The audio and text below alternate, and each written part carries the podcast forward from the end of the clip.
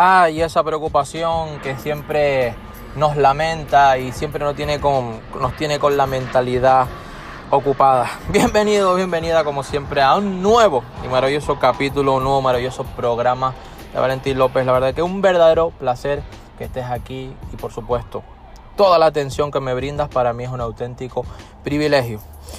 Jim Rohn decía hace mucho tiempo que más acción y menos preocupación.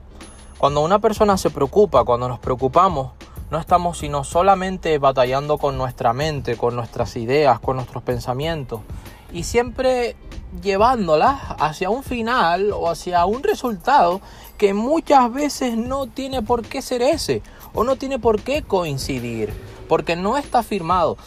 Una, una, de las, una de las cosas por las que nosotros sentimos miedo acerca del futuro es porque no tenemos datos. Entonces tu mentalidad simplemente incurre a los archivos pasados que hay en tu mente para dictaminar cuál es la probabilidad de que te salgan o no las cosas.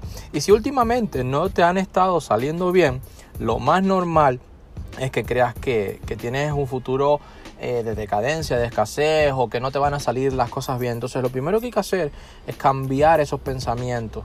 Recuerda que tú eres producto de tus sentimientos y de tus emociones, así que como tú te sientes es como va a ir tu día, como tú te sientes contigo mismo y como tú te sientes con las demás personas es como vas a cosechar los resultados. Así que el primer paso para el cambio es que tomes, ¿qué es Valentín? Que tomes acción. Recuerda, más acción y menos preocupación.